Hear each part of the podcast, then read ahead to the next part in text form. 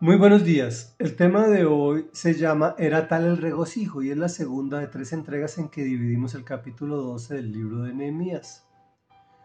La gran virtud de este caudillo fue tomar un pueblo en la indigencia después de ser esclavo y volverlo un pueblo poderoso.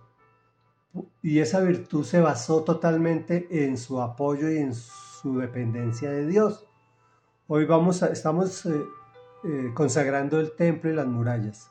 Y dice así, cuando llegó el momento de dedicar la muralla, buscaron a los levitas en todos los lugares donde vivían y los llevaron a Jerusalén para celebrar la dedicación con cánticos de acción de gracias, al son de címbalos, arpas y liras.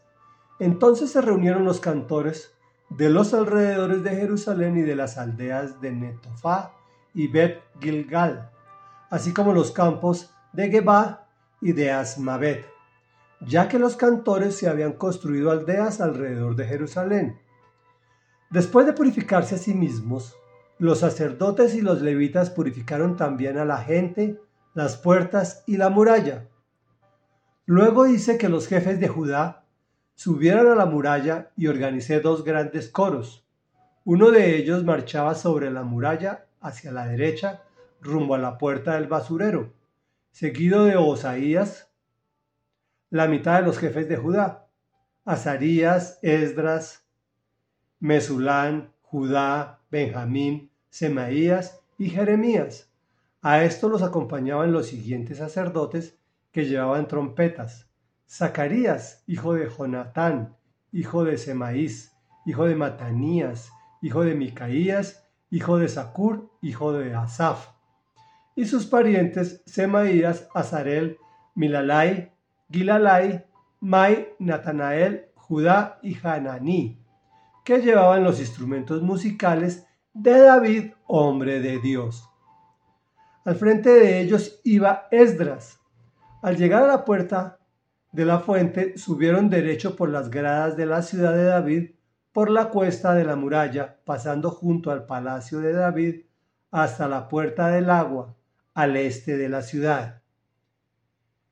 En segundo coro marchaba en dirección opuesta, a lo largo de la torre de los hornos hasta el muro ancho. Yo iba detrás, sobre la muralla, junto con la otra mitad de la gente. Pasamos por encima de la puerta de Efraín, la de Gesaná y la de los pescados, por la torre de Hananel y la de los cien, y por la puerta de las ovejas, hasta llegar a la puerta de la guardia. Allí nos detuvimos. Los dos coros ocuparon sitios en el templo de Dios. Lo mismo hicimos yo, la mitad de los oficiales del pueblo y los sacerdotes Eliaquín, Maseías, Minjamín, Micaías, Elioenai, Zacarías, Hananías, Maseías, Semaías, Eleazar Uzi, Jonanán, Malquías, Elam y Eser. Enseguida, los cantores empezaron a cantar a toda voz, dirigidos por Israías. Ese día se ofrecieron muchos sacrificios y hubo fiesta, porque Dios los llenó de alegría. Hasta las mujeres y los niños participaron. Era tal el regocijo de Jerusalén que se oía desde lejos. Comentario.